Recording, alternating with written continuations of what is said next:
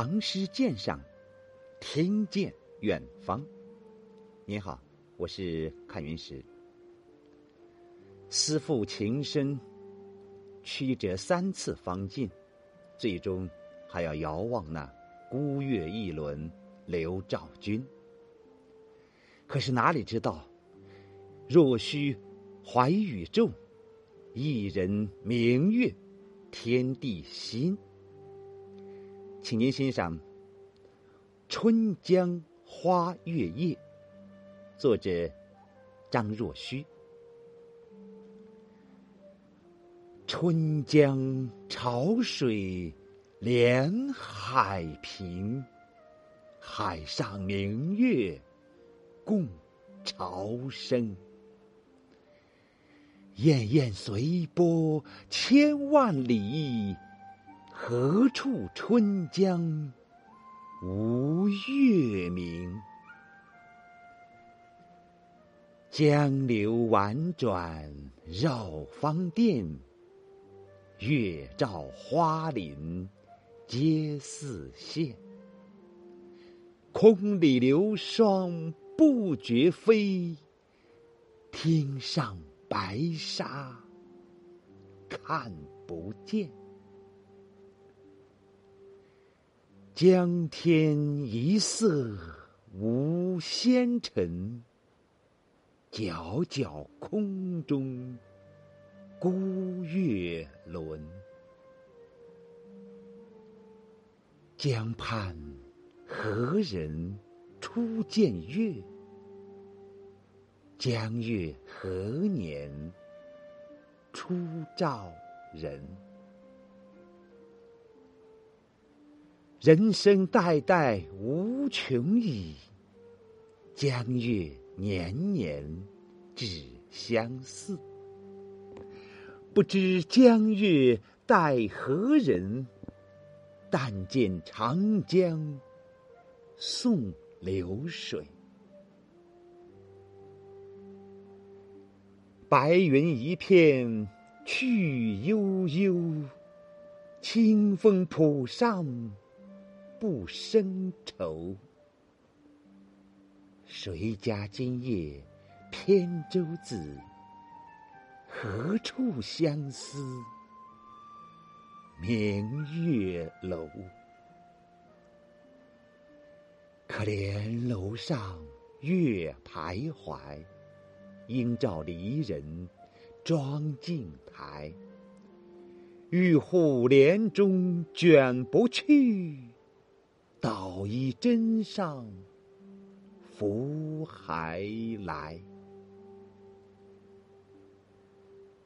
此时相望不相闻，愿逐月华流照君。鸿雁长飞光不度，鱼龙潜跃。水成文。昨夜闲谈梦落花，可怜春半不还家。江水流春去欲尽，江潭落月复西斜。斜月沉沉藏海雾，碣石潇湘无限路。不知乘月几人归？落月摇情满江树。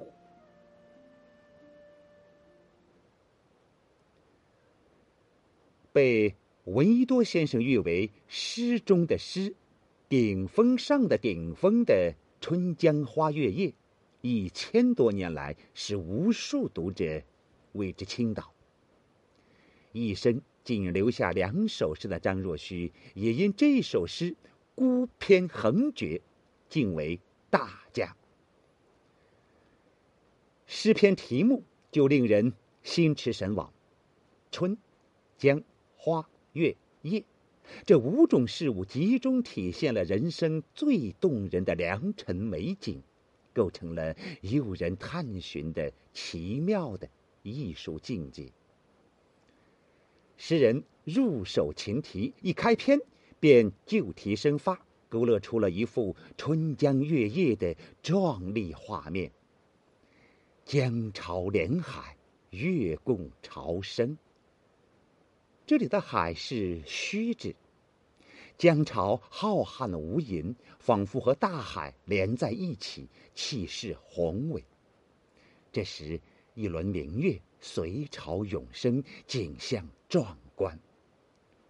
一个“生”字，就赋予了明月与潮水以活泼泼的生命。月光闪耀千万里之遥，哪一处春江不在明月的朗照之中？江水曲曲弯弯的绕过了花草遍地的春之原野，月色泻在花树上，像撒上了一层洁白的霜。诗人。真可谓是丹青妙手，轻轻的挥洒一笔，便点染出春江月夜中的奇异之花。同时，又巧妙的搅足了春江花月夜的题面。诗人对月光的观察极其精微，月光，荡涤了世间万物的五光十色，将大千世界浸染成梦幻一样的银灰色。因而流霜不觉飞，白沙看不见，浑然只有皎洁明亮的月光存在。细腻的笔触营造了一个神话般美妙的境界，使春江花月夜显得格外优美、恬静。这八句由大到小，由远及近。笔墨逐渐凝聚在那一轮孤月上了。清明澄澈的天地宇宙，仿佛使人进入了一个纯净的世界，这就自然的引起了诗人的遐思冥想。江畔何人初见月？江月何年初照人？诗人神思飞跃。却又紧紧联系着人生，探索着人生的哲理与宇宙的奥秘。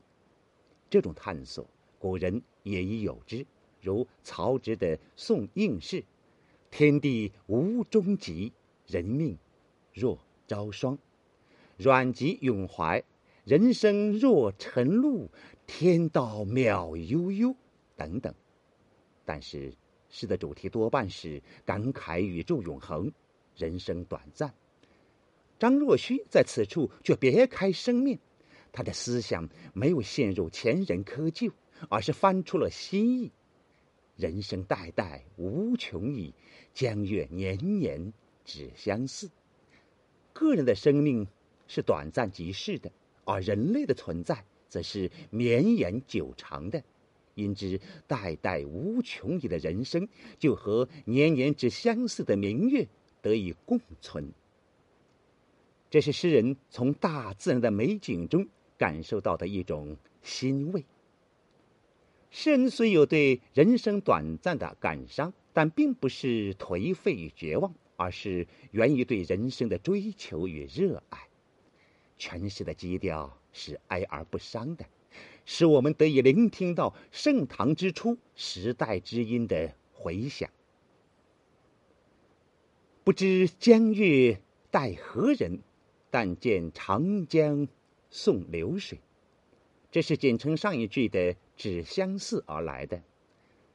人生代代相继，江月年年如此。一轮孤月徘徊中天，像是等待着什么人似的，却又永远不能如愿。月光下，只有大江急流奔腾远去。随着江水的流动，诗篇逐声波澜。将诗情推向更深远的境界。江月有恨，流水无情。诗人自然的把笔触由上半篇的大自然景色转到了人生图像，引出了下半篇男女相思的离愁别恨。白云四句总写在《春江花月夜》中思妇与游子的两地思念之情。白云，清风浦，托物寓情。白云飘忽，象征扁舟子的行踪不定。清风浦为地名，但风浦在诗中又常用为感别的景物、处所。何家、谁家、何处二句互文见义，正因不止一家一处有离愁别恨，诗人才提出这样的设问：一种相思，牵出两地离愁，一往一复，诗情荡漾，曲折有致。以下可怜八句成何处句，写思妇对离人的怀念。然而，诗人不直说思妇的悲和泪，而是用月来烘托他的怀念之情，悲泪自出。诗篇把月拟人化，“徘徊”二字极其传神。一是浮云游动，光影明灭不定；二是月光怀着对思妇的怜悯之情，在楼上徘徊，不忍离去。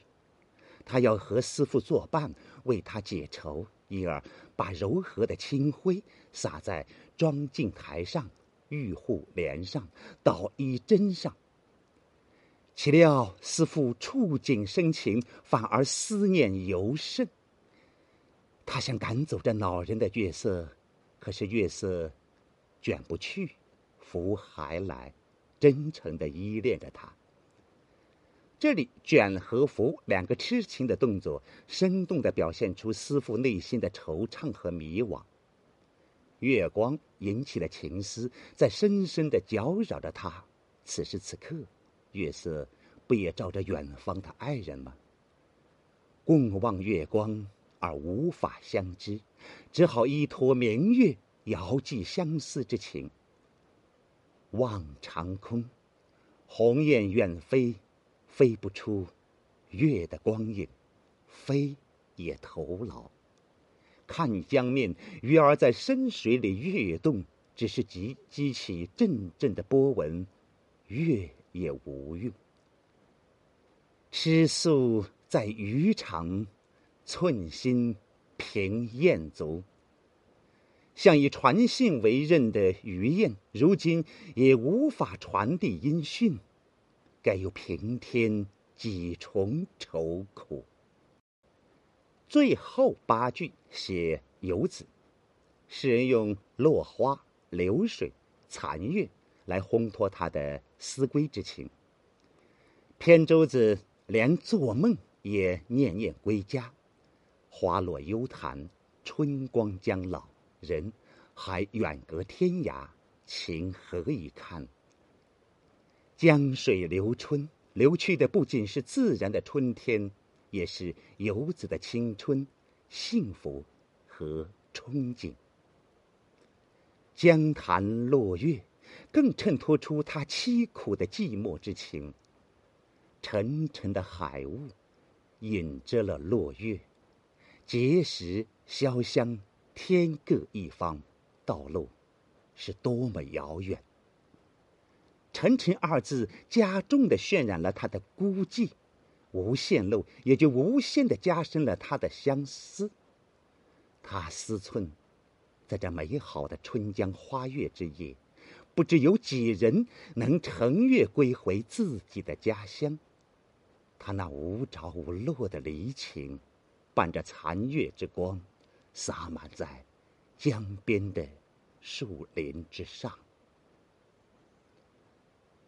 落月摇情满江树，这结句的摇情，不绝如缕的思念之情，将月光之情、游子之情、诗人之情交织成一片，洒落在江树上，也洒落在读者心上，情韵袅袅，摇曳生姿，令人心醉神迷。《春江花月夜》在思想与艺术上都超越了以前那些单纯磨山泛水的景物诗，现宇宙之无穷哀无声之须臾的哲理诗，抒儿女别情离绪的爱情诗。诗人将这些屡见不鲜的传统题材注入了新的含义，融诗情、画意、哲理为一体。凭借着对春江花月夜的描绘，尽情赞叹大自然的奇丽景色，讴歌人间纯洁的爱情，把对游子思妇的同情心扩大开来，与对人生哲理的追求、对宇宙奥秘的探索结合起来，从而汇成一种情景理水乳交融的优美而渺远的意境。诗人。将深邃美丽的艺术境界特意隐藏在长恍迷离的艺术氛围之中，整首诗篇仿佛笼罩在一片空灵而迷茫的月色里，吸引着读者去探寻其中美的真谛。全诗紧扣春将花月夜的背景来写，而又以月为主体。月是诗中情景兼容之物，它跳动着诗人的脉搏，在全诗中犹如一条生命的纽带，连贯上下，处处生神。诗情随着月轮的升落而起伏曲折。月在一夜之间经历了升起、高悬、西斜、落下的过程，在月的照耀下，江水、沙滩。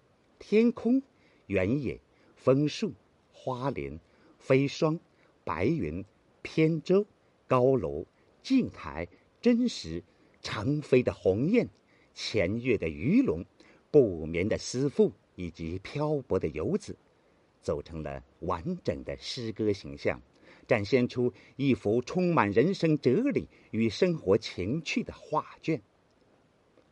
这幅画卷在色调上是以淡喻浓，虽用水墨勾勒点染，但墨分五彩，从黑白相辅、虚实相生中显出绚烂多彩的艺术效果，宛如一幅淡雅的中国水墨画，体现出春江花月夜清幽的意境美。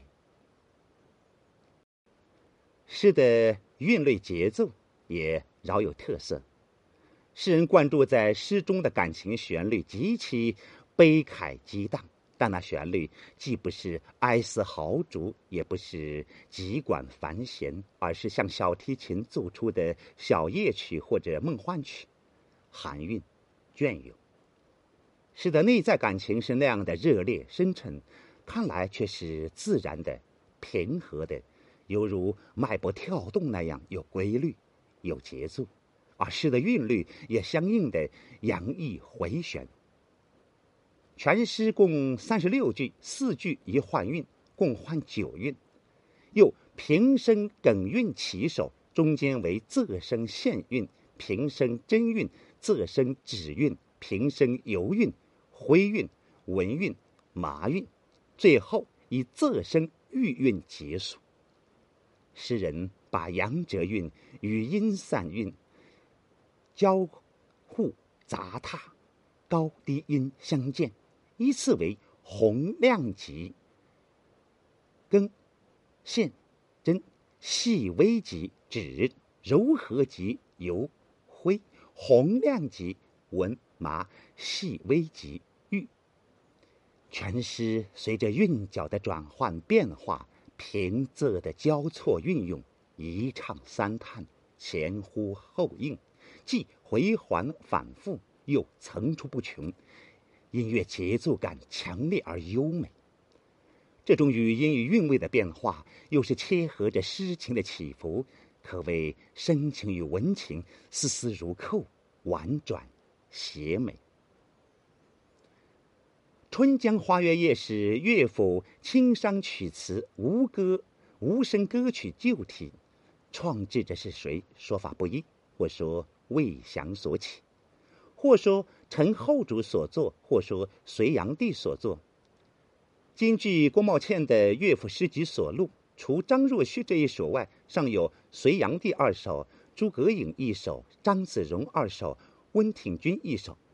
他们或显得格局狭小，或显得脂粉气过浓，远不及张若虚此篇。这一旧题到了张若虚的手里，突发异彩，获得了不朽的艺术生命。时至今日，人们甚至不再去思考旧题的原始创制者究竟是谁，而把《春江花月夜》这一诗题的真正创制权归之于张若虚了。这正是“经传无名，唯若虚；引领盛唐是孤篇。人生代代无穷已，漂泊途中多算计。那么，最爱算计的是些什么呢？咱们数到后期中见分晓。谢谢。